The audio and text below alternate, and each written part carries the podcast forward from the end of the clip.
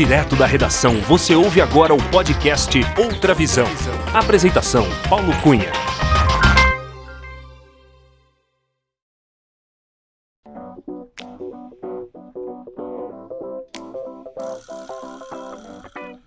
Olá! Seja muito bem-vinda, muito bem-vindo ao episódio 38 do podcast Outra Visão. Eu sou Paulo Cunha, o Paulão, e falo da redação da Outra Visão em Belo Horizonte.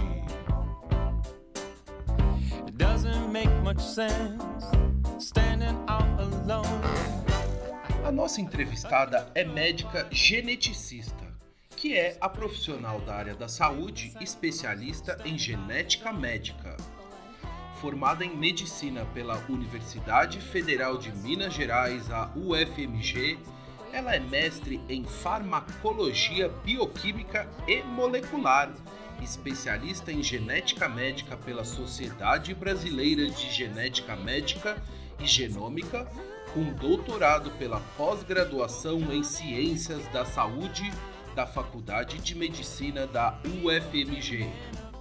Você sabe o que faz uma médica geneticista? Bom, imagine que a nossa entrevistada é uma médica estudiosa em doenças genéticas, doenças raras, dismorfologia, síndromes genéticas, malformações congênitas, infertilidade, entre outros temas associados à genética médica.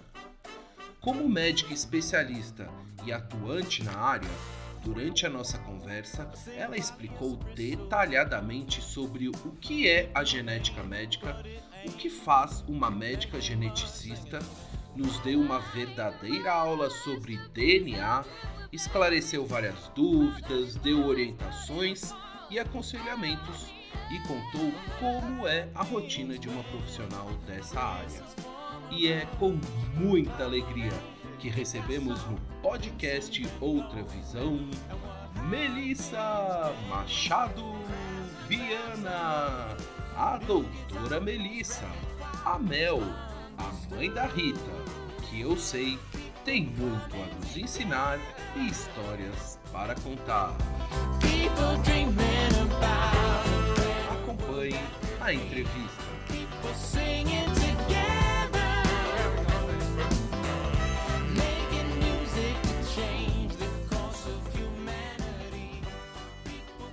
Alô, Melissa Machado Viana. Tudo bem com você, Melissa?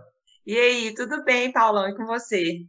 Tudo muito bem. Melissa, doutora Melissa, Mel, porque eu posso, posso chamar de Mel, Melissa? Por favor, eu posso chamar de Paulão, né? Eu nem perguntei, mas. por favor, por favor, estamos em casa. Mel, seja muito bem-vinda ao podcast Outra Visão. Muito obrigado por aceitar o convite, por prestigiar esse podcast. É com muita alegria que eu te recebo aqui para a gente bater um papo bem descontraído. E hoje, pessoal, um assunto inédito aqui no podcast Outra Visão. Vamos falar. A doutora Melissa é médica geneticista e vai dar uma verdadeira aula sobre esse tema que eu tenho. Mel, eu tenho muitas perguntas para te fazer sobre a sua especialidade na medicina e como eu comentei antes do início da nossa conversa, você é a primeira é, médica, pessoa da área da saúde que eu recebo aqui no podcast. Então, é muito especial essa estreia da área da saúde aqui no podcast Outra Visão. Eu queria agradecer, viu, Paulão, o convite. Muito obrigada, fiquei muito satisfeita. Ah. E vai ser um prazer respo tentar responder essas perguntas, né? É um assunto que eu gosto bastante, bem interessante. É. Eu gostaria de começar primeiro a nossa entrevista, antes da gente aprofundar no tema que é a sua especialidade, você me contando um pouco sobre quando que você decidiu se tornar médica? Como é que foi essa decisão de optar por seguir a carreira na medicina, na área da saúde? Você tem pessoas na sua família que é, são da área da saúde? Me conta um pouquinho dessa sua paixão aí pela medicina. Pois é, é, eu decidi fazer medicina já no ensino médio, né? Eu realmente tinha muita dúvida do que, que eu queria fazer, não sabia para que área ir, mas eu tinha algumas certezas. Eu tinha certeza que eu gostava de estudar, eu tinha certeza que eu queria, é, pode parecer até meio, meio bobo, assim, mas assim, faz ter uma atividade que você possa ter um impacto no mundo, né? Eu não queria ficar batendo carimbo, eu não queria fazer uma coisa é, que não tivesse um impacto na vida das pessoas. E eu tenho a minha irmã, minha irmã mais velha, que é um grande exemplo para mim, que é médica, neurologista e sempre muito inteligente, muito estudiosa, e é, é, é, meu exemplo, né? E juntando essas coisas todas, então essas ideias que eu tinha de de causar um impacto positivo, de gostar de estudar e tudo, é a partir daí que eu fui fazer medicina. Eu fiz medicina é, na faculdade de medicina da UFMG, é, entrei com 17 anos e formei em 2003. E aí, durante o curso, eu passei pela, pela mesma dúvida do que, que eu ia fazer. Igual na escola eu tinha dúvida do que, que eu ia fazer de profissão, no curso eu falei, qual especialidade que eu vou fazer? E aí eu não conseguia decidir tudo, mas eu tinha uma coisa que eu gostava muito, que era iniciação científica. Então, assim, metade do meu curso de graduação eu fiz iniciação científica, pesquisando alterações genéticas, mexendo com DNA e tudo. E aí, quando eu terminei a graduação, eu falei, ah, quer saber, eu vou fazer meu mestrado, que aí eu já faço meu mestrado, enquanto isso eu vou pensando o que é que eu faço. E aí fiz o mestrado, é, estudando muita genética, sempre aprofundando e tudo, e gostando cada vez mais do tema. E aí, nesse período, é, de, um pouquinho depois de eu ter acabado o mestrado, começou a residência de genética do Hospital das Clínicas, que ela, ela começou em 2005, e a primeira turma foi em 2005, e aí quando eu vi que, que tinha uma residência, né, porque a gente, eu nem sabia que tinha residência de genética, né, tinha em outros estados, mas eu nem sabia. E aí quando começou aqui no Hospital das Clínicas, eu falei, ah, quer saber, é, achei meu lugar. E aí que eu fui, fiz a residência, apaixonei mais, depois da residência já saí, emendei o doutorado, defendi meu doutorado em 2013, e desde então estou cada vez mais apaixonada. Ah, Mel, que legal essa história. Então, só, só quero voltar duas coisas. Então, a sua irmã foi a pessoa que te influenciou em definitivamente você é, ingressar nessa carreira. Como é que é o nome da sua ah, irmã, só para a gente registrar? Com certeza. É a Érica Machado, né, Érica Machado Viana. É, ela é neurologista aqui em BH, ela trabalha com epilepsia e é muito competente, muito estudiosa, sabe? E é, realmente é um exemplo para mim. Foi ela que marcou. Uhum. E agora uma outra dúvida que eu tenho aqui. O médico, depois que ele completa o curso de medicina, ele é obrigado a fazer a residência, certo? Não, não é não. obrigado. Ah, então não. me explica. É... Duas, duas perguntas eu tenho. Questão da residência e da especialidade. Na verdade, quando você acaba a graduação de medicina, você é um médico generalista. Então, você pode é, atender como médico generalista. Geralmente, é casos de menor complexidade, né? Então, na unidade básica de saúde, ou às vezes até num pronto atendimento, né? Então, você é um médico generalista. Uhum. É, muitas muitas pessoas, assim, é, logo depois que formam, gostam de ir para o interior, né? Porque tem mais possibilidade de trabalho e tudo. Então, assim, você não é obrigado a fazer residência, nem a, nenhuma especialização. Você é um médico geral. Só que, na verdade, a especialização te dá mais é, formação mesmo, completa a sua formação prática da, da, graduação. Então, mesmo que você vá fazer uma residência de clínica geral, você vai ser um clínico geral depois, você ganha experiência, você ganha é, know-how, você ganha prática com a residência, sabe? Então, por isso que muitas vezes, a grande maioria dos médicos, na verdade, eles fazem a especialização, a residência depois de formados para isso, para completar, é como se você estivesse completando de forma prática o que você aprendeu na faculdade, sabe? Mas não é obrigatório, tem gente que não faz, tem gente que não quer, tem gente que fica, igual eu falei, na clínica geral ou na cirurgia geral, tem gente na pediatria geral, tem gente que vai fazer depois uma outra especialização, endócrino, ou cirurgia plástica, ou uma pediatria, uma neurologia pediátrica, sabe? Então, assim, é mais para você, é, você conseguir é, se fechar aquele ciclo de aprendizagem, o teórico e o prático, sabe? De, depois de um determinado tempo, assim, você é, a impressão que dá é que você fica querendo novos desafios, né? Então você quer aprender coisas novas e tudo, e do mercado também, porque realmente, é, em um determinado momento, você cansa de dar plantão, né? Você quer um sábado à noite em casa, né? Então acaba que a especialidade também te dá essas, essas, essa, esse outro, outro caminho, né? Ah, olha só, os plantões, né? Você fez muito plantão, Mel? Como é que é? foi assim na. Eu fiz, eu fiz assim. Na verdade, eu, eu não sou das que fez mais plantões, não, sabe? Mas eu já passei bastante aperto em pronto atendimento. já dei, principalmente quando eu saí da residência, sabe? Porque a genética é uma área que a gente não sai da residência assim, ah, você foi convidada para trabalhar em três lugares e tem seu consultório já cheio de paciente, nada disso. Então, você tem que ir conquistando seu lugar, sabe? Então, aí depois que eu recabei a residência, eu dei bastante plantão, mas realmente o que eu gosto mesmo é a, é a genética. O Mel, então vamos entrar um pouco aqui na, na área genética, que é a sua especialidade. Mel, pergunta básica também, é, que eu gostaria de ouvir com as suas palavras, o que, que é genética médica? Tá joia. Então, a, a genética médica é uma especialidade é, recente, né? Então, ela foi considerada especialidade pelo Conselho Federal de Medicina na década de 80 e é a especialidade com o menor número de profissionais ativos no Brasil. São cerca de 300 geneticistas só no Brasil, sabe? Então, isso é uma, é uma característica é, interessante, porque esses 300 especialistas, eles, é, obviamente, eles estão é, mais concentrados em sul, sudeste, né? Então acaba que nordeste, norte, existe uma, uma certa deficiência de profissionais. Mas a genética médica, muitas, muitas pessoas acham que a gente vai mexer com laboratório, né? Que a gente vai fazer pesquisa, que vai fazer exame, que vai ser só a área acadêmica. E na verdade não é. A gente tem, basicamente, é uma, uma especialidade clínica, né?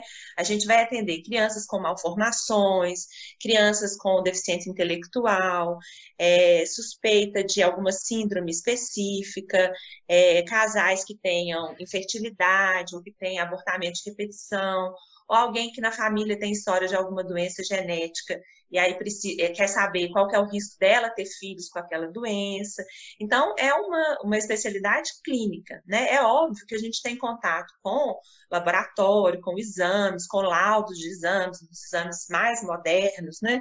Mas é uma especialidade que é clínica, a gente tem que saber conversar com o paciente, saber olhar o paciente, saber interpretar aquilo que ele está te dizendo, para é, conseguir ajudar aquela família, né? E o mais importante do, é, dessa parte clínica a gente chama de aconselhamento genético, que não é o, você dar um conselho para a pessoa, né? É você explicar para o paciente ou para a família Bom, então você veio aqui com essa queixa. Essa queixa, essa criança com malformação, isso aconteceu por isso, por isso, por isso, no desenvolvimento embrionário, durante lá a gestação, não foi nada que você fez ou que deixou de fazer na gravidez. E aí, então, como é que nós vamos cuidar dessa criança? Essa criança precisa ver se ela não tem nenhuma outra malformação associada, a gente precisa ver se ela vai andar, se vai falar na época certa, a gente precisa. É, delimitar se tem algum outro especialista que tem que ver ela é, todo ano, por exemplo, e a partir daí a gente vai é, explicar para a família também, ó, então, e se você quiser ter um, um, outro filho, a chance de você ter um outro filho com esse problema é de X%. Então, é, você tem uma, uma chance X% de, de ter um outro filho com o mesmo problema, ou de ter um filho com uma alteração mais grave ou mais leve, né? Ou se não, a chance é baixa, geralmente isso não repete na família, né? Então, sempre dando, dando expli é, explicando para a família mesmo tudo que a gente consegue saber sobre aquela determinada doença, mas sem orientar a família no sentido de, ah, é, realmente esse risco é muito alto ou não. Eu não faria isso. Isso não é uhum. não é parte do aconselhamento genético, apesar de chamar aconselhamento, né? Uhum. Então, o, a, a, rotina do, do, geneticista é muito essa, sabe, Paulão? Assim, consultas é, ambulatoriais, né? Então, você é, ter o seu consultório, ou estar tá no hospital com os pacientes internados, ou pacientes que nasceram com malformações. É, tem uma, você pode também fazer uma é, assessoria em algum laboratório para falar dos exames genéticos, ajudar os outros médicos a interpretar os exames genéticos. Então, a, é uma é um dia a dia assim bem clínico e bem desafiador também, assim, porque é, a, a, sensação que eu tenho é que você nunca, nunca tem aquela coisa assim, ah, sei, o paciente é assim, assim, assado, vou fazer isso, isso, isso, que acabou assim, assim, assim. O paciente nunca é igual. Uhum. O paciente sempre te, te deixa no atento, assim, olha, mas isso, isso aqui parece síndrome, sei lá, uma síndrome de Williams. Mas isso aqui, isso aqui, isso aqui não parece. Será que pode acontecer? Será que não pode? Você sempre tem que estar estudando. Então é bem desafiador, assim. Tipo, será que pode existir uma outra condição que nunca apareceu antes, né? É, exato. Senão, assim, será que esse, logo esse meu paciente aqui vai ter uma apresentação que ninguém nunca teve dessa doença? Uhum. Ou não? Isso é, uma, é, isso é a apresentação de uma doença que mimetiza essa que eu estou pensando, sabe? Então, assim, é, todo paciente você fica sempre atento. Não tem nada que é muito, é, muito assim, que você vai vai pensar e fazer sem, sem nem raciocinar demais, sabe? Você tem, sempre tem que estudar e raciocinar. Ô, Mel, o que, que são as doenças genéticas, então? Que é um, um, um termo que você falou, né? Doenças genéticas. O que, que exatamente é isso? Bom, as doenças genéticas são aquelas doenças que são causadas por alteração no material genético, né? Então, é, são doenças que podem é, ser causadas, por exemplo, por uma mutação nova, por exemplo. Então, só aquela criança, é, na hora que ela estava sendo gerada, por algum motivo, teve uma alteração ali no, no DNA dela, que a gente chama de mutação, e essa alteração no DNA causou aquela doença. Ninguém mais na família tem, geralmente não, não repete em outras pessoas da família, e aí a gente tem então uma doença genética, né? Agora, as pessoas confundem muito sempre doença genética com hereditária, né?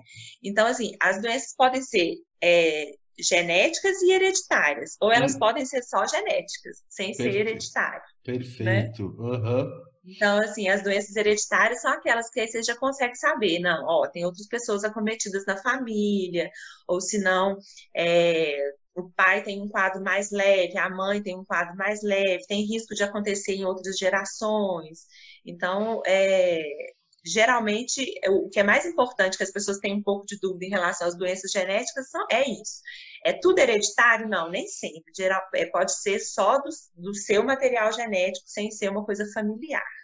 Ô Mel, e a doença genética, ela pode ser identificada ainda na gravidez ou só depois do nascimento? Como é que é? Não, pode ser identificada já na, na gestação. É, o mais importante desse tópico assim, é a gente saber que algumas doenças podem ser detectadas na gestação, não todas as doenças genéticas, né? Porque tem algumas doenças genéticas que a gente nem sabe onde que está o problema direito, então a gente não consegue detectar antes. Mas na gestação é possível a gente fazer é, um exame genético que chama NIPT, que é um exame, é, um teste, chama, é um teste pré-natal não invasivo, que a gente consegue é, tirar o sangue da mãe. No sangue da mãe a gente encontra célula, é, encontra DNA do feto, e aí você consegue avaliar algumas doenças naquele DNA do feto. Né? Então, é um tipo de coisa que a gente pode fazer. Aí, nesse tipo de exame, a gente vai detectar síndrome de Down, é, síndrome de Turner, Klinefelter, síndrome de Edwards, síndrome de Patal, que são doenças que, que são, é, algumas delas são bem graves, então que ajudam a gente a programar o resto da gravidez. Existem outros exames que a gente pode fazer um pouquinho mais tarde também, que aí você precisa é, geralmente colocar uma agulha na barriga da mãe para poder tirar um pouquinho de material genético, e aí você também consegue detectar algumas doenças, sabe? Geralmente são doenças é, que são, a gente chama de doenças cromossômicas, que são as doenças, é, o, o nosso material genético, DNA, Paulão, ele é como se fosse uma, uma linha de lã. E essa linha de lã é novela para formar uma estrutura que a gente chama de cromossomo. Então, geralmente, essas doenças do DNA compactado, como se fosse um novelo de lã, é, a gente consegue detectar com mais precisão antes de nascer. Tá? E tem também outras coisas, por exemplo, ultrassom, dependendo da malformação que o feto tiver, você pode pensar em uma determinada doença, então você pode detectar antes, sim. Entendi. Então você também consegue, pelo ultrassom, como você falou, visualizar se já tem uma, uma condição né, de, de malformação. E com relação é, é, antes da gestação, também existe um procedimento que pode ser feito? O que, que você podia falar um pouco sobre o pré, assim? Claro, é assim, pré-concepcional, né? O pré-concepcional é uma área que eu adoro, né? Eu gosto muito. Mas é justamente isso. O que, que você pode fazer? Você pode, primeiramente, aconselhar aquele casal, né? Então, você é, tem uma história de um, de um filho que nasceu com tal doença, qual que é a chance de acontecer de novo?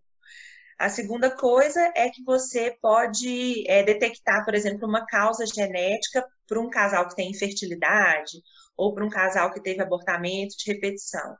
E o mais interessante, que é o mais moderno de tudo, é o que a gente chama de teste genético pré-implantacional, que é você fazer um bebê de proveta, né, por meio de fertilização in vitro, você, aquele embrião ali, depois de juntar o óvulo e o espermatozoide, o embrião desenvolve alguns dias, aí você consegue, por, por meio de uma biópsia, tirar um pedacinho ali do, do, daquela, daquele embrião, que não vai fazer falta para ele, e a partir daquele pedacinho você extrai o DNA e consegue é, fazer diagnóstico de algumas doenças, desde doenças que são essas que eu falei, é, tipo cromossômicas, né, que a gente chama de aneuploidias, que é síndrome de Down e tudo mais, até alguma doença, por exemplo, que seja da família mesmo. Ah, então meu, meu pai tem uma doença X e o filho tem 50% de chance de ter aquela doença. Então vamos fazer um, um exame pré-implantacional para a gente ver quais embriões têm a alteração que o pai tem. Uhum. E aí, a partir daí, a gente consegue dividir o que, que é alterado do que, que não é alterado. E o embrião que não é alterado é o que a gente vai transferir para o útero. Né? Então, é possível fazer isso pré-concepcional, né? Uhum. Nossa, é um pouco doutor Albieri, hein, Mel? Exato. Eu pensei nisso, falei igual doutor Albieri, né? Mas assim, é óbvio que tem várias implicações éticas, né? É, você, os, os, médicos sempre estão pensando em eugenia. Não é, não é ético você escolher é, sexo, não é ético você tentar achar alguma característica física que você gostaria no filho, né? Então não é isso, é questão de doença mesmo. Você vai excluir um embrião que tem uma chance de ter uma doença grave. Né? Então, mas realmente quando fala assim fica parecendo a doutora Albieri mesmo. É, porque o foco do seu trabalho é muito nesse cuidado na, na, da questão da doença genética, não é para alterar características é, do embrião, né? É para. Estou falando certo ou estou falando bobagem? exatamente, não, é exatamente isso. Mesmo porque essas características são características muito difíceis, geralmente são vários genes envolvidos, geralmente é a interação de um gene com o outro. Então a gente não consegue mexer e nem quer mexer nisso. O foco aqui é doença. Ô Mel, vamos só para os ouvintes mais novos que não sabem é. quem foi o Dr. Albieri. Vamos explicar quem foi o Dr. Albieri, só para a gente fazer. Vamos. O Dr. Albieri era um médico da novela. Que novela que era? Clone, a novela O Clone, clone, claro. Que tá no Viva, hein? Tá passando, hein? Tá no Viva, não tá. sabia. Mas aí ele consegue fazer um clone do Murilo Benício, não é isso? Isso!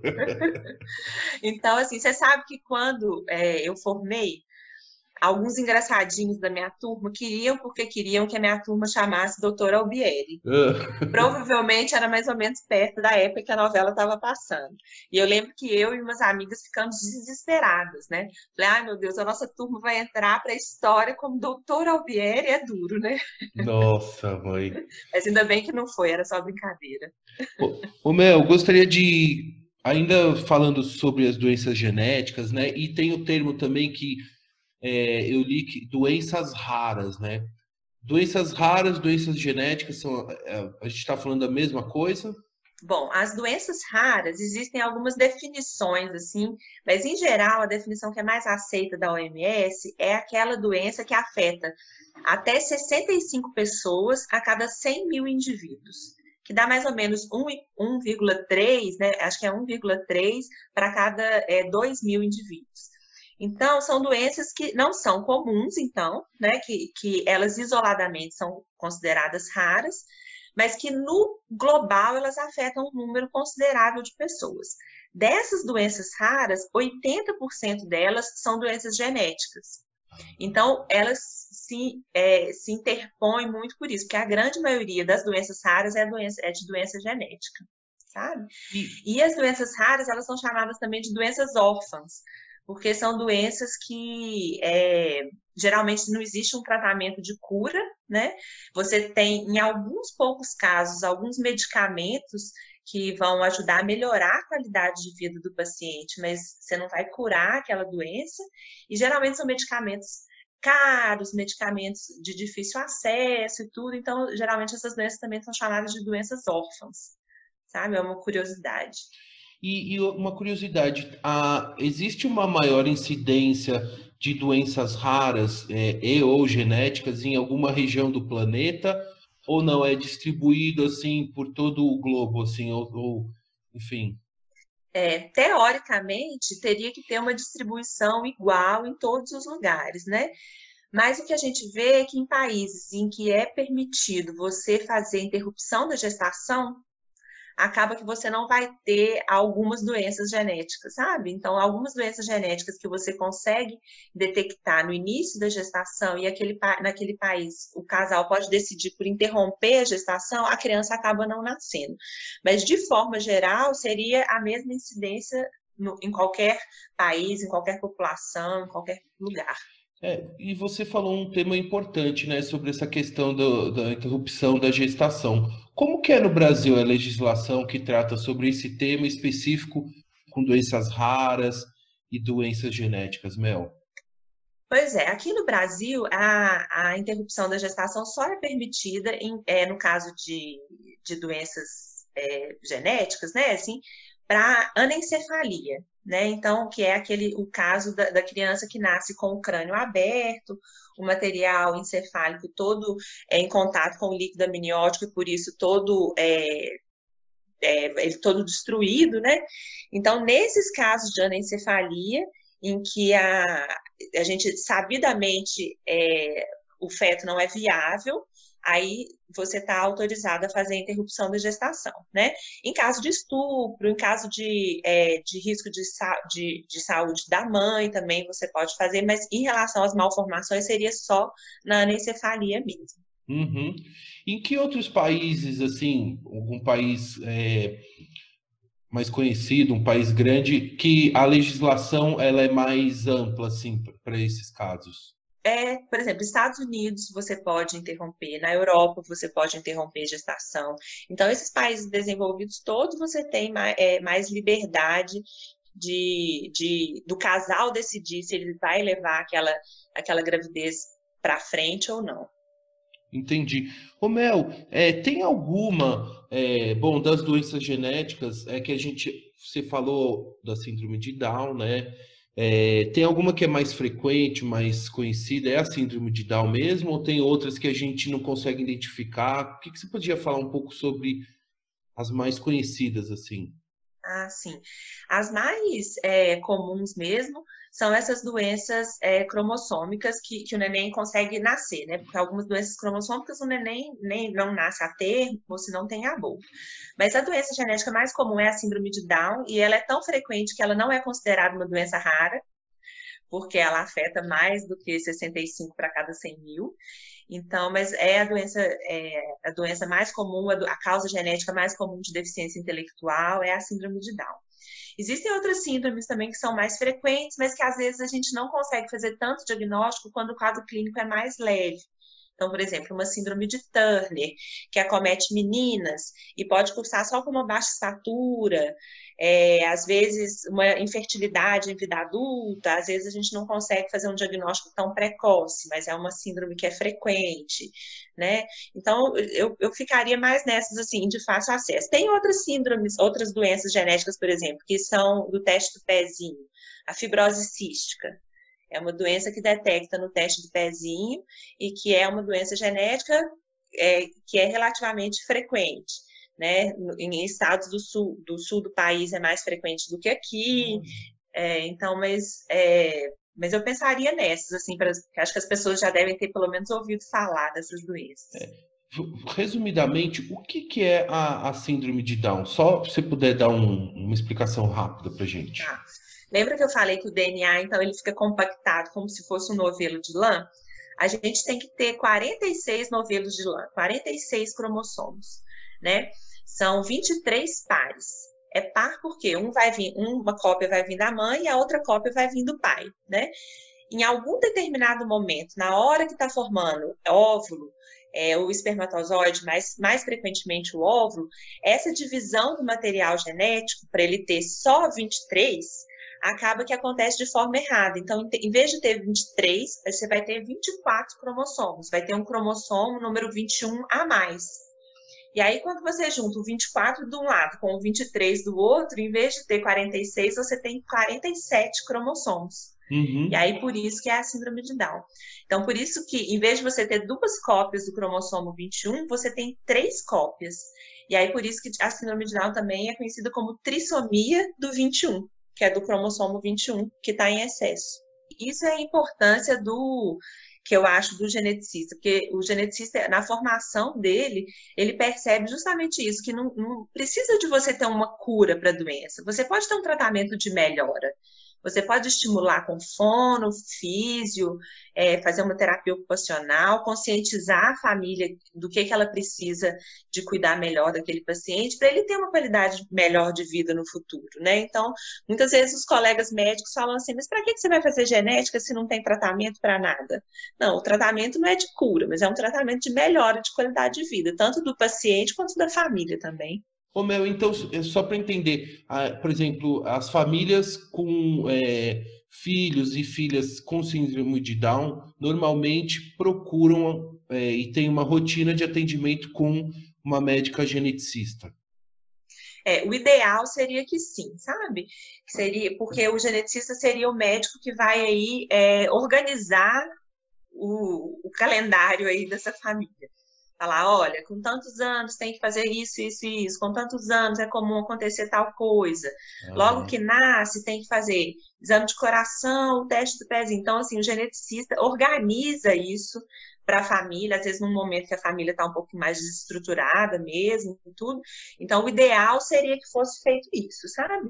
Mas também um pediatra, por exemplo, que seja estudioso, que é, queira entender e tudo, ele, ele consegue ter acesso a esses protocolos de acompanhamento dos pacientes facilmente também. Então, assim, o geneticista é, é bom, é, num primeiro momento pós-diagnóstico, porque organiza, explica por que, que aconteceu, fala de risco de recorrência e é, mais para frente as, ele, pode atuar em coisas mais pontuais, né? Agora, um bom pediatra que, que seja estudioso consegue também acompanhar os pacientes com síndrome de Down. Ô, Mel, e a questão dos gêmeos, gêmeos, trigêmeos, também tem é ligada a essa questão genética, né? É, aí vai, é um assunto um pouquinho é mais, mais, difícil, assim, porque vai, vai depender, por exemplo, assim, é, é monozigótico, é dizigótico, uhum. né? Então a mulher ovulou duas vezes ou não? Aquele um, era um embrião só que virou dois, né? Então aí, mas tem tem umas tem história familiar, história familiar pesa, né? A, a gente é, é um evento que é raro natural, naturalmente, mas que com o, é, a não é popularização, né, mas com mais pessoas tendo acesso à medicina reprodutiva, acaba que pode acontecer mais vezes, porque dependendo da a mulher está tendo filho mais velha, aí tem uma dificuldadezinha para engravidar e aí vai procurar fazer uma fertilização. E aí, pela idade dela, você, em vez de transferir um, você transfere dois. Ah. Então, assim, pode aumentar um pouquinho a gemelaridade, mas não é o objetivo da, da reprodução humana, né? Assim, Entendi. O ideal é que seja um de cada vez. Mas, por exemplo, famílias que é, já têm um histórico de gêmeos na família, isso, como você falou, é um, uma carga genética que, que vai passando também? Ou, ou, ou assim? é, é, a questão vai ser mais assim: é, existe uma agregação familiar. assim Então, não é que você tem ah, eu tenho uma irmã gêmea, então eu tenho X% de chances de ter um filho, de ter filhos gêmeos. Não é assim. Mas a gente sabe que nas famílias quanto, a, quanto mais gêmeos tem na família, maior é a chance de você também ter, sabe? Mas não é uma porcentagem assim certinha. Uhum, não tem um. Ô Mel, é, o que, que você podia me falar é, sobre o. É, eu fiquei curioso de saber aqui o que, que é dismorfologia, que eu sei que também ah. é uma área que você atua, e eu não sei o que, que é, eu não procurei no dicionário porque eu sabia que eu ia te entrevistar e falei, não, eu vou perguntar para a doutora Melissa. Isso mesmo. Vou te dar de bandeja, então. Bom, a dismorfologia é uma área de atuação da genética, né? Então, assim, a morfologia é a forma, né? O estudo da forma. A dismorfologia, teoricamente, você vai estudar o que não está adequado naquela forma, né? Então, é uma, uma área de atuação do geneticista que a gente vai olhar se o paciente tem é, malformação ou se ele tem alguma característica ou na face ou no corpo que seja diferente do que é considerado normal. Então, por exemplo, um olho muito afastado, os olhos muito afastados, ou uma orelha que, que não está no lugar certo, ela está mais perto do, do pescoço, é, ou se não, um nariz que seja diferente, muito bulboso, por exemplo. Então, assim, isso tudo, essas características, a gente chama de dismorfismos. Todo mundo tem dismorfismos, né? Então, todo mundo é assimétrico, não tem problema. Mas quando esses dismorfismos ou são chamativos, ou eles são, exatamente, eles, eles saem é, do, do, do que é esperado do normal, você consegue juntar essas peças para tentar dar um diagnóstico para aquele paciente, sabe? Então, a dismorfologia é isso, é você ver essas características físicas e, obviamente, malformações, é, ou características também de, de comportamento e tudo para tentar juntar esse quebra-cabeça aí para tentar fazer um diagnóstico para aquele paciente. É, você até falou comportamento, né? Então, algumas síndromes, elas é, você consegue identificá-las também pelo comportamento, não só pela questão física, né? Ah, sim, com certeza. É, eu já, já citei antes a síndrome de Williams, que é uma síndrome que eu adoro, que eu estudei meu doutorado, e eles têm uma característica de comportamento que é muito interessante, que é uma. Eles são super sociáveis. Eles são é, conversados, eles conversam com todo mundo, e eles contam caso, e eles, eles chegam no consultório já contando como que eles chegaram ali, que estava muito trânsito. Então, são super conversados, é uma característica de comportamento deles, que ajuda a gente a fazer diagnóstico. Já os autistas, por exemplo, têm um comportamento mais de, de antissocial, né? Não, não tem interesse pelo ambiente, não tem interesse em outras crianças, preferem ficar sozinhos. Então, é, o comportamento ajuda a gente também a pensar em algumas coisas. É, porque você falou até do autismo, né? Muitas pessoas é, que têm é, o diagnóstico do autismo, quer dizer, não tem a característica física, dificilmente, se você não tiver o convívio próximo, né, não vai nem saber, né, do, do autismo. É, exatamente. Assim, e o autismo ainda tem uma característica que, além dessa coisa de não ter nada físico que chame atenção, ele é um espectro, né? Então, você tem desde crianças que têm pequenas alterações até crianças que têm aquele autismo grave, que não fala, que fica balançando, né, que tem comportamento repetitivo, sabe? Então, assim, o autismo ainda tem essa dificuldade que é esse espectro, né? Os casos podem variar muito de gravidade e mesmo assim ser, ser, ser autismo, né? Tanto é que hoje em dia o termo correto não é autismo, é tran transtorno do espectro autista. Olha, porque e... é um espectro mesmo. Ô, ô, Mel, e só mais uma pergunta ainda é, sobre o autismo. Também é uma questão genética? O que, que tem, tem a ver com é, o, o DNA autismo, também? É, o autismo ele é considerado multifatorial. Então, o que, que, é isso? Ele tem fatores genéticos, a gente sabe que tem, mas a gente não sabe onde no DNA que está o problema. A gente não, não tem um gene que cause o autismo, por exemplo. E a gente sabe também tem influência ambiental, então por isso que é chamado multifatorial, sabe?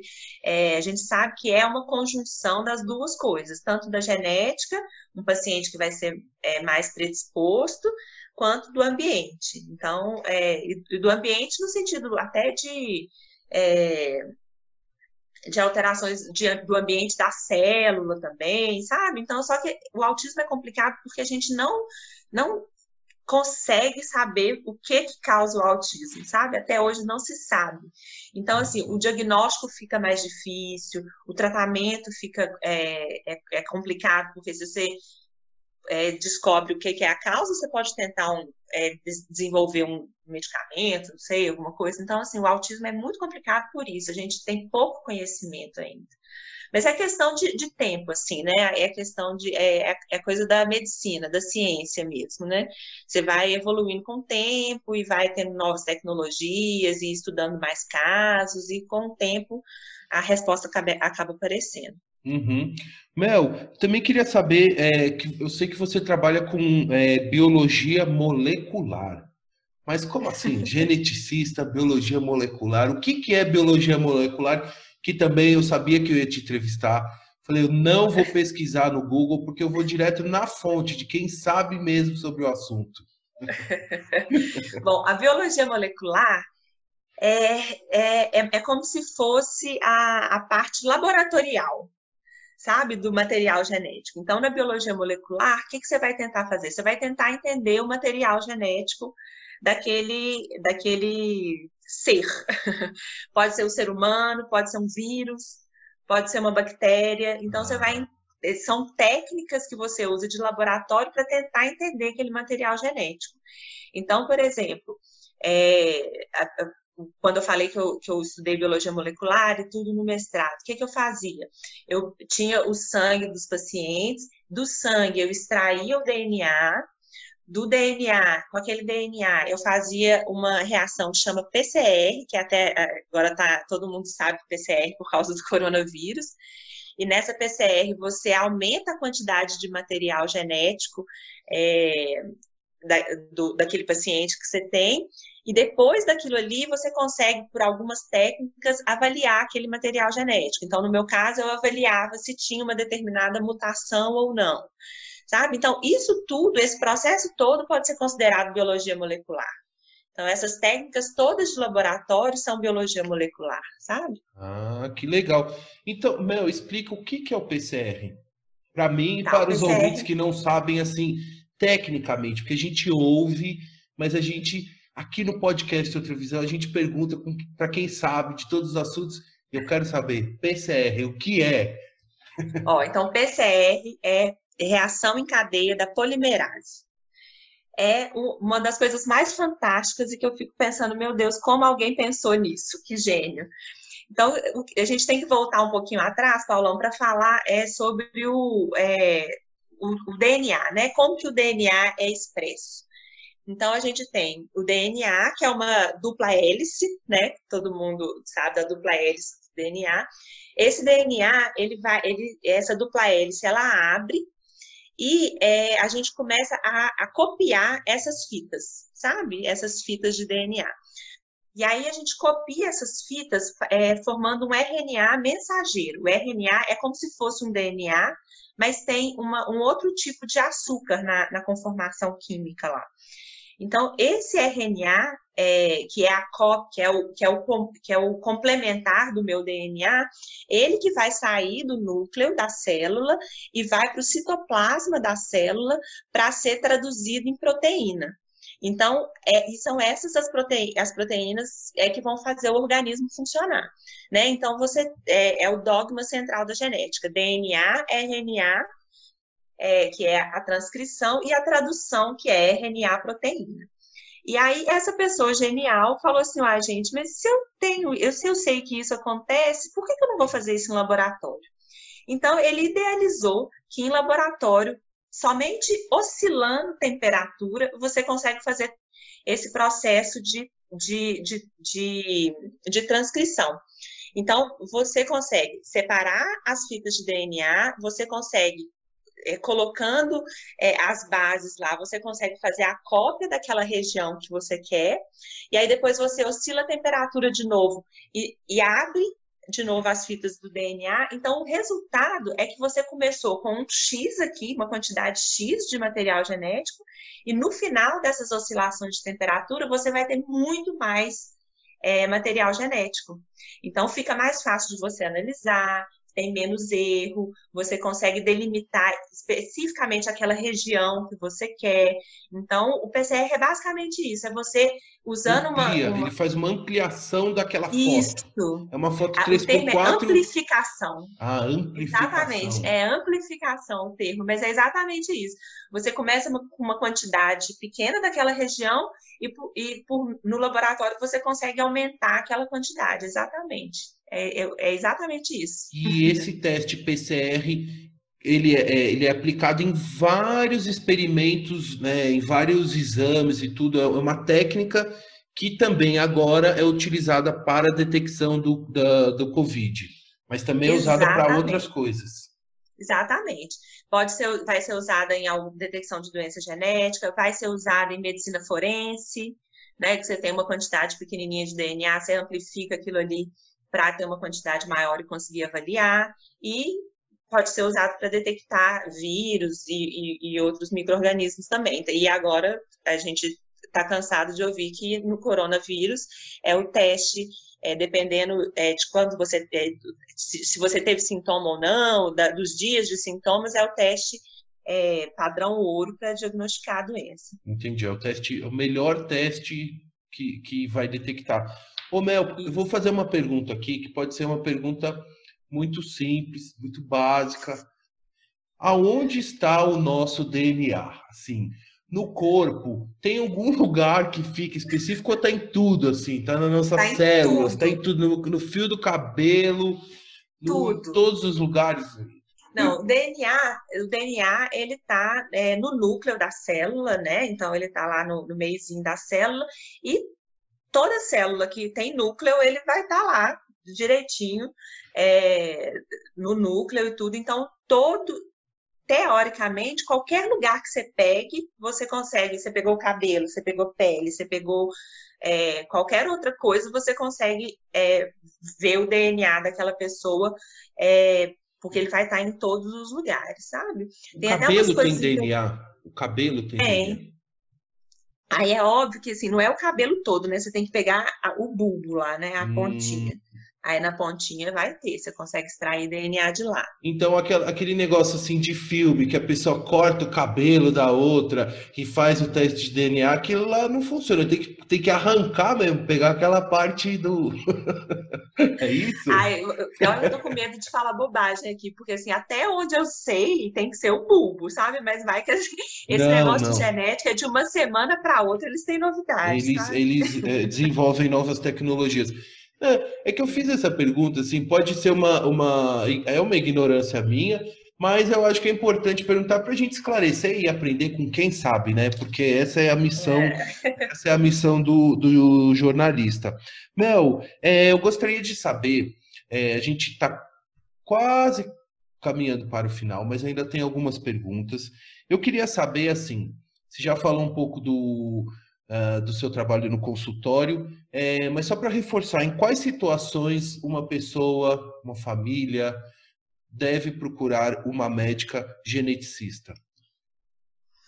Bom, é, as indicações para é, uma consulta com geneticista são geralmente você teve um filho com malformação, é, você tem um filho que está com atraso de desenvolvimento, ou que tem é, uma, uma, suspeita de uma síndrome específica, ou ele é dismórfico, né, que agora a gente já sabe que é dismorfismo, então ele tem uma face diferente, né, um, é, você tem uma história familiar de câncer, por exemplo, muito forte, né, então várias, várias mulheres na família com câncer de mama, por exemplo, é indicação, é indicação também na parte reprodutiva, infertilidade, abortamento de repetição, é indicação para avaliação com o médico geneticista. Então, geralmente, assim, essas é, são essas as áreas principais, sabe? É, você tem uma história familiar também de uma doença específica né, e quer saber qual é o seu risco. É, eu, eu, recebo muita gente também, casais consanguíneos, né, casais que são primos, por exemplo. Ah. Eles querem saber se tem um risco aumentado de ter um filho com alguma doença, então isso é, é uma, uma coisa pré-concepcional que a gente recebe tem, bastante. E tem, não tem? Esclarece. Existe, existe. É, existe um risco aumentado, mas para um tipo específico de doença genética que chama autossômica recessiva que é as doenças genéticas que elas é, você tem que receber duas cópias alteradas de um determinado gene, sabe? Então, o pai tem que ter, tem que dar a cópia alterada e a mãe tem que dar a cópia alterada.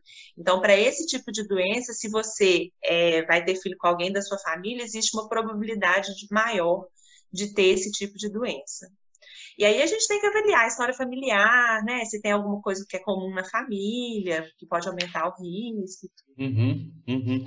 Ô Mel, gostaria de saber quais, quais ou qual país que é referência em pesquisa e trabalhos nessa área da medicina genética? A genética não foge muito do, do padrão, né? País que investe em pesquisa, que tem dinheiro para ciência, é país que se desponta. Então, Estados Unidos, é, o Reino Unido também, é, o Reino Unido é bem interessante que como eles têm o NHS, né, que a gente, a gente tenta basear um pouco, às vezes, o, o, o que eles fazem de genética no NHS para tentar reproduzir aqui no SUS, né, mas são basicamente esses, assim, Reino Unido, a Europa, algum, alguns países, mas Estados Unidos principalmente. E, e, no Brasil, quem são os profissionais assim mais conhecidos e de maior destaque no estudo, pesquisa e, enfim, trabalho nessa área no Brasil? Aí isso aí vai variar um pouquinho da área de pesquisa, né? Então, uhum. assim, tem é, o pessoal é, do sul, do Rio Grande do Sul, tem é, muito, eles têm muito conhecimento em um tipo de doença que é erinato do metabolismo. Então, tem o professor Roberto Giuliani lá no, no Rio Grande do Sul. É, tem em São Paulo, e a gente tem também algumas referências.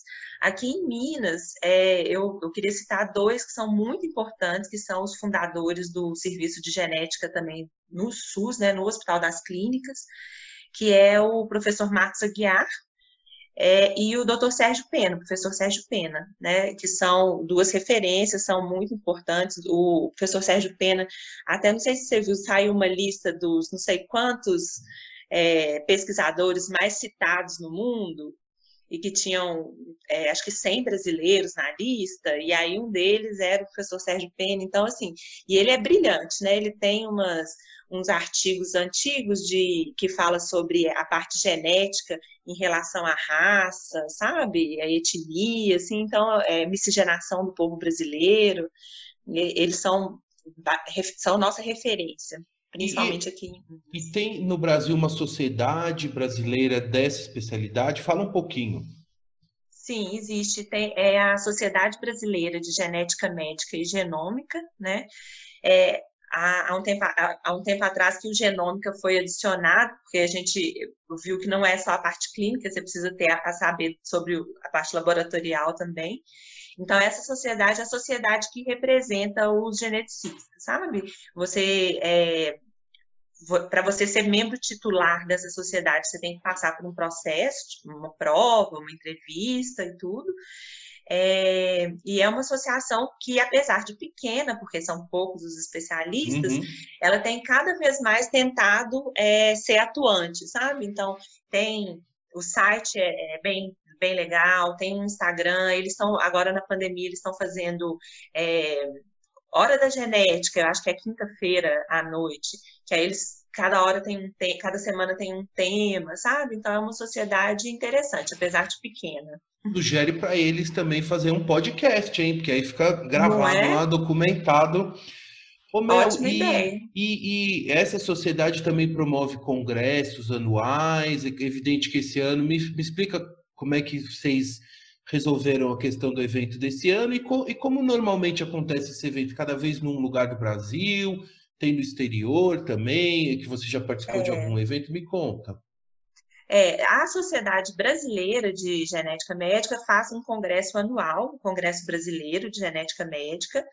É, geralmente ele acontece mais ou menos no meio do ano, assim, maio, junho, cada, cada ano num lugar. Esse ano seria em Curitiba, mas aí por causa da pandemia é, foi adiado e ano que vem vai ser em Curitiba, então. É, eu, eu, não sei ainda se vai ser um formato híbrido ou se vai ser é, presencial mesmo, sabe? É, e aí cada ano vai variando. E no exterior, os principais assim que tem são o europeu, da, da sociedade europeia, de Genética Humana e a Sociedade Americana, que também é, acontece uma vez por ano.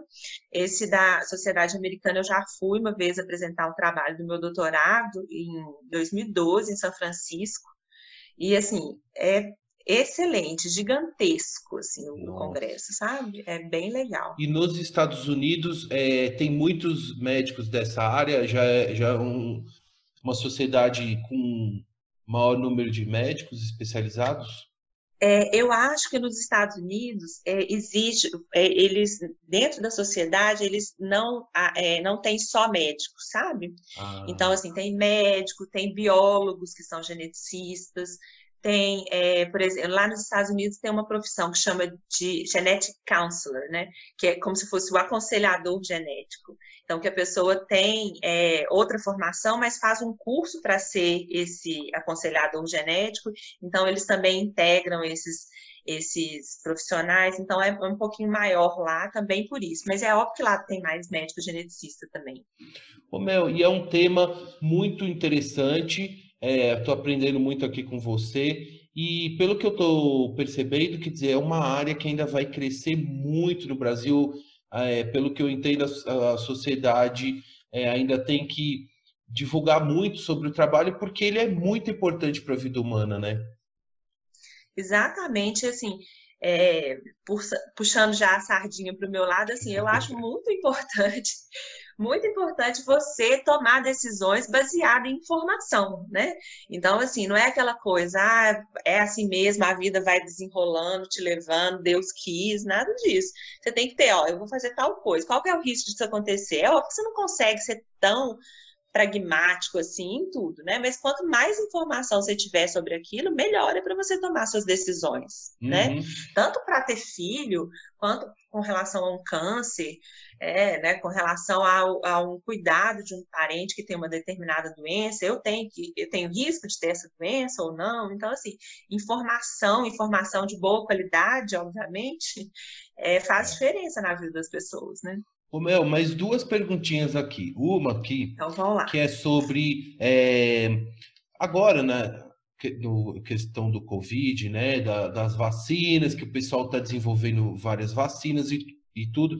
Então já tem algum, algumas coisas que estão sendo faladas, né? Então foi o PCR e, e que a gente citou. E eu recebi recentemente uma notícia que depois eu identifiquei que era fake news, mas estava bem evidente que era uma fake news, mas enfim, a gente tem que, tem que verificar.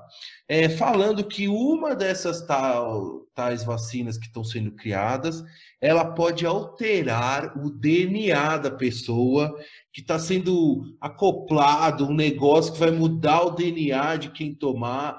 É, parece que vai todo mundo virar corintiano. Aí, se fosse para isso, estava ótimo. Mas brincadeiras à parte, é o seguinte: é possível uma vacina alterar algum DNA, Mel? Não, não é possível. É fake news mesmo. E o não é categórico aqui, viu, Paulão? Não é possível. O que, que acontece nessas vacinas? São as chamadas vacinas de RNA mensageiro, né? São vacinas é, que a, a Pfizer está pesquisando, né? A Moderna, eu acho também, é uma vacina de RNA mensageiro. Então, o que, que é isso? Você, desde o início da pandemia para cá, você conseguiu sequenciar todo o material genético do vírus, né, do coronavírus. Então, todo, todas aquelas letrinhas que formam o material genético do vírus a gente conhece, porque no, em dezembro do ano passado começou essa doença que ninguém sabia o que, que era na China, né? Então, em um tempo recorde, a gente tem toda a sequência. E o que, que, que, que, os pesquisadores pensaram? Eles falaram: olha, vamos pegar uma parte desse material genético do, do vírus é, que a gente já conhece.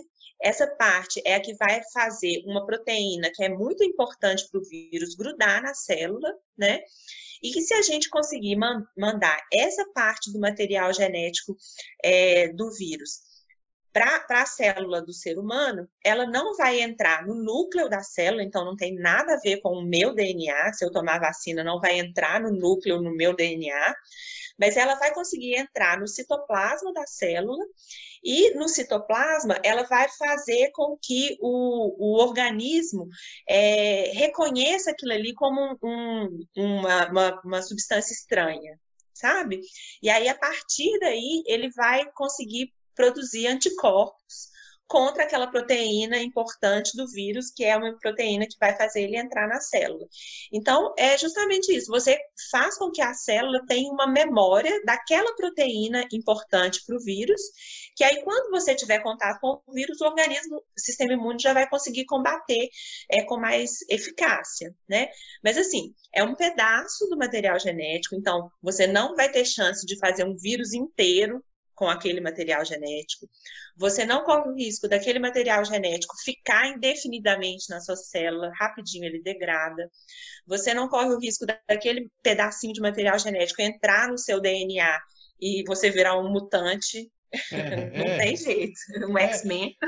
Então, alguma coisa altera o DNA da pessoa depois que ela nasceu? Ah, existem algumas coisas, é, por exemplo, radiação ah. pode mudar o DNA, sabe? Existem algumas coisas que podem alterar, algumas, algumas falhas é, do próprio DNA também, que é umas falhas de reparo que a gente pode alterar o DNA, mas não, mas não essa coisa do de um, um pedaço do material genético de um vírus. Isso não.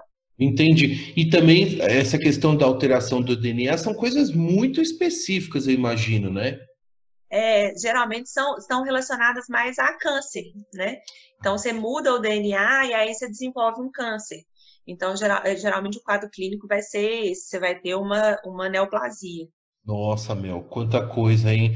Bom, Não essa é? conversa podia ter mais algumas horas, pessoal, mas a doutora Melissa, ela sabe, ela já tomei muito tempo dela, dessa consulta, né, dessa De aula com a doutora Melissa. Mas, Mel, tenho aqui então a última pergunta, que é o seguinte: como que os nossos ouvintes é, que gostariam de conhecer o seu trabalho, é, fazer uma consulta, como é que a gente consegue ter acesso ao seu trabalho, te conhecer, é, visitar a sua clínica? Faz aqui um. É, fala um pouco do seu trabalho fazer um, um merchan, então. Faz né? um merchan, exatamente. Olha, é, eu trabalho é, no meu consultório, eu trabalho na clínica Procriar, de Medicina Reprodutiva, e trabalho no Hospital das Clínicas, né? No Hospital das Clínicas é via SUS, então a gente tem aquela, uma certa Em Belo é, Horizonte, né? Só, só... É, em Belo Horizonte. Ah, esqueci que você está nacional, estou é, falando em, em 11 países, ô Bel, temos ouvintes em 11 países, você imagina? Tá vendo, Paulo? É. Eu achando que é aqui em BH. É, não, não, em Belo Horizonte, gente. É, em Belo Horizonte. Então, tá no, no então tem a rede. É, vamos só voltar. Então tem a Procriar, que é uma clínica particular, e tem Isso. o atendimento também através da, do Hospital das Clínicas da Universidade Federal de Minas Gerais, que faz o atendimento no SUS, que é do na SUS. rede pública. Isso, exatamente. Então, aí no SUS tem todos os caminhos, né? Geralmente vai do centro de saúde até chegar no, no atendimento, né? Do, do Hospital das Clínicas. Na Procriar, é, o site é, da Procriar, procriar.com.br, é, tem muitas informações lá, tem muitas coisas de aconselhamento genético, tem um videozinho da minha formação também.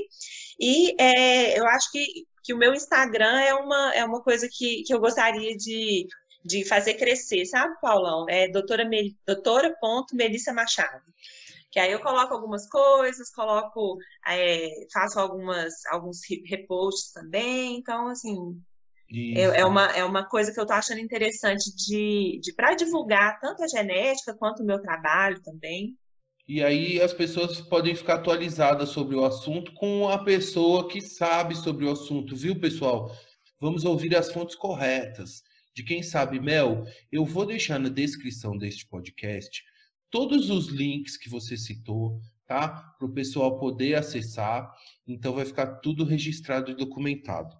E aí, Ótimo. Mel, eu gostaria de finalizar a nossa conversa é, pedindo para você deixar um recado final, também te agradecer muito pela gentileza, pelo carinho de compartilhar o seu conhecimento, uh, enfim, você ensinar a gente sobre esse tema tão importante para a humanidade, podemos dizer, né? Então, e também eu gostaria de agradecer a todos os ouvintes do podcast que acompanharam até aqui. a família Machado Viana, a família Chalube também, que eu sei que vai ouvir esse podcast até o final, entendeu? E a todos os amigos e ouvintes que acompanharam até aqui. Mel, por favor, deixe seu recado final. Então tá, primeiro agradecer demais, Paulão, adorei o bate-papo. Se tiver muitas outras perguntas, eu topo uma parte 2, hein? Ah, vamos fazer futuramente. Aqui, então a mensagem final que eu queria é, falar com vocês é assim, nesse te... a gente está num tempo difícil, foi um ano complicado, né? Muito muita coisa obscura, muita coisa anti-ciência, né, anti-vacina e tudo. Então, assim, eu queria que as pessoas pensassem, igual você falou, né, vamos olhar as coisas com fontes confiáveis, vamos ver a formação das pessoas, quem é essa pessoa que está falando isso, não acreditar em tudo que a gente lê, né, e principalmente valorizar a ciência, valorizar os pesquisadores, você vê que se a gente conseguir, então, igual já está conseguindo, em menos de um ano, desenvolver uma vacina com uma tecnologia genética linda, né? Olha o que, que a gente pode fazer se a gente tiver dinheiro, se, a gente tiver pessoas para fazer pesquisa, né? Então, eu acho que a minha mensagem final é essa, assim, valorizem a ciência, valorizem a pesquisa, valorizem os bons profissionais, porque eu acho que o tempo atual pede isso. Isso aí, muito obrigado, Mel, pela mensagem final. Mais uma vez, muito obrigado pela entrevista. Um beijão para você. Tchau, Mel. Até mais.